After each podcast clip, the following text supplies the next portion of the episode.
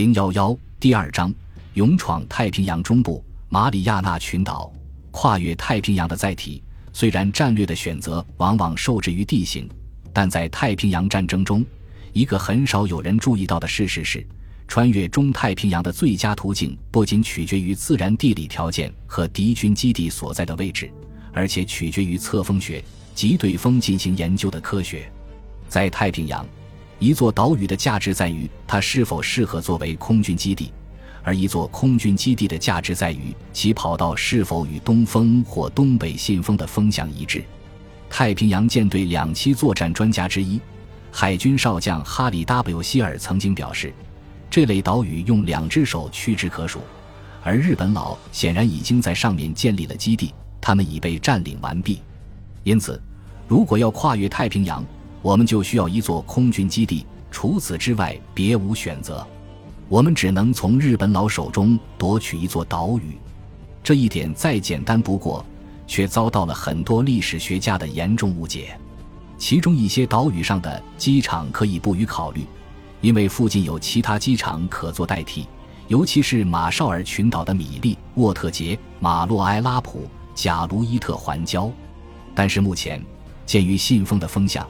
美军必须浴血奋战，拿下瓜达康纳尔、塔拉瓦、夸贾林、莱岛和埃尼威托克岛。借助 B 二十九轰炸机的尖端技术和强大威力，美军很快在东京以南发现了其中最有价值的岛屿——马里亚纳群岛。而该群岛位于 B 二十九的航程之内。这种轰炸机机身呈银色，装有四部莱特 R 三三五零双旋风发动机。在研发过程中费尽了周折。九个月前，即一九四三年五月，美英联合参谋长委员会在华盛顿召开的三叉戟会议上制定了备忘录，打败日本的战略计划。该备忘录明确表示，盟军的目标是通过位于中国的基地对日发动大规模空袭后，真正攻入日本。联合参谋长委员会还批准了一项方案。规定最迟在一九四四年秋对日本本土的关键目标实施有效轰炸，只有尽快开展这一攻势，才能指导并摧毁日本运输系统的关键节点及其经济、军事和政治帝国的神经中枢。有了这项计划，哈普阿诺德为其手下 B 二十九超级空中堡垒机群构想的全球使命才能转变为切实的政策。但是，一开始。联合参谋长委员会并不认为太平洋诸岛能够充当上述行动的基地，而是在1943年8月断定，只有中国大陆的基地才能为 B-29 轰炸机提供容身之所。三个月后，在开罗会议上，有人首次提出进攻马里亚纳群岛的主张，但是当时联合参谋长委员会收到了众多方案。乔治 ·C· 马歇尔将军最初也不赞同海军借道马里亚纳群岛向中太平洋发动攻势，但是哈普阿诺德对此明确表示支持，从而打破了僵局。在太平洋战场上，陆军航空队之所以站在海军一边，是为了确保自己在战败轴心国的全球计划中能够扮演主要角色，因此。B 二十九超级空中堡垒轰炸机机群需要在中太平洋拥有一座战略基地。阿诺德一开始认为，为了对日本发动空袭，最好将 B 二十九基地建在中国。这一提议也顾及总统的意见，因为他迫切希望尽快为蒋介石及国民党提供援助。但这位陆军航空队司令清楚，一旦他手下的 B 二十九遭遇空袭，美军需要有更合适的基地。因为中国境内的机场难以输送补给，而且容易遭到地面打击。有鉴于此，阿诺德及其手下的主要测试始终力主在马里亚纳群岛建立 B 二十九基地，其中包括陆军航空队欧洲战略司令打败日本的战略计划。主要制定者之一海伍德汉塞尔少将。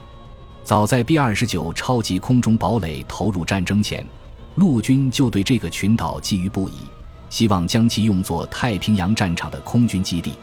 B 二十九远程轰炸机问世后，马里亚纳群岛的价值进一步凸显。尽管麦克阿瑟敦促参谋长联席会议取消中太平洋的整个作战计划，并且按照他的方案集中精力攻打西南太平洋，但是在就下一个袭击目标展开的辩论中，以阿诺德和汉塞尔为代表的陆军出人意料地与海军站在了一起。一九四三年十一月，金在这场辩论中胜出。参谋长联席会议同意一九四四年十二月 B 二十九从马里亚纳群岛对日本发动袭击。哈普阿诺德也乐于让金手下的海军陆战队为自己拿下一座更合适的基地。随着远程轰炸机时代的来临，太平洋诸岛的地形及分布使其不可避免地具有重要战略价值。参谋长联席会议急于推动战局，并且高兴地发现，陆军和海军终于达成了一致，因此批准中太平洋的行动与麦克阿瑟开展的攻势同时进行。届时，美军将绕过并孤立特鲁克岛，任其在岸基轰炸机的炮火下自生自灭。六月十五日，美军在马里亚纳群岛登陆后。阿诺德手下的 B 二十九超级空中堡垒将很快拥有一个新的大本营。当快速航母特混舰队向西北方向进逼，准备对马里亚纳群岛发动袭击时，米切尔将军手下的一名副官发现，他正在旗舰指挥室一侧的露天耳房内，待在他平时待的位置上。这里是他手下旗舰的战术控制中心。只见他坐在一个板凳上，双脚敲到陀螺罗盘架上。米切尔一向喜怒不形于色，所以当助手看见他望着约克城号的飞行甲板面露月色时，不由得感到十分诧异。米切尔也发现了来人，因此主动坦诚：“我刚才还在想，今天国内的鳟鱼节可要开始了。”对于一名指挥官来说，在作战行动闲暇的间隙偶尔出出神，再正常不过。米切尔出生于威斯康星州希尔斯伯勒，在华盛顿特区接受教育。虽然他在海军学院表现很糟，但最终顺利毕业。一向特立独行的米切尔顺理成章地进入了航空领域。一九一六年，他成了第一批能够驾驶飞机的三十六名海军军官之一。作为三十三号飞行员，在接下来的二十年中，他不断呼吁建立一支独立的海军航空联队。在他看来，这一点不仅至关重要。而且这支队伍必将发挥极大的潜能。在二战之初的两年中，他就职于华盛顿航空署及海军负责航母航空兵的部门。他的上司是好友三号飞行员约翰托尔斯，此人明确支持积极动用快速航母特混舰队。美国参战六个月后，中途岛战役以胜利告终。作为大黄蜂号航空母舰的舰长。米切尔在这场海战中的表现令人失望，由于指挥不力，再加上海上谍报能力不强，大黄蜂号航空大队的大部分飞机均未能找到日军的航母，因此灾难接踵而至。这艘航母上的第八鱼雷轰炸机中队因为擅自行动，几乎被日本海军全歼，只有一名飞行员侥幸得脱。在军界。一个人的声望就像便是鼓一样涨跌无常。对米切尔来说，这次惨败有可能意味着他的仕途到此为止。据说，后来担任米切尔参谋长的阿利伯克上校曾经说过：“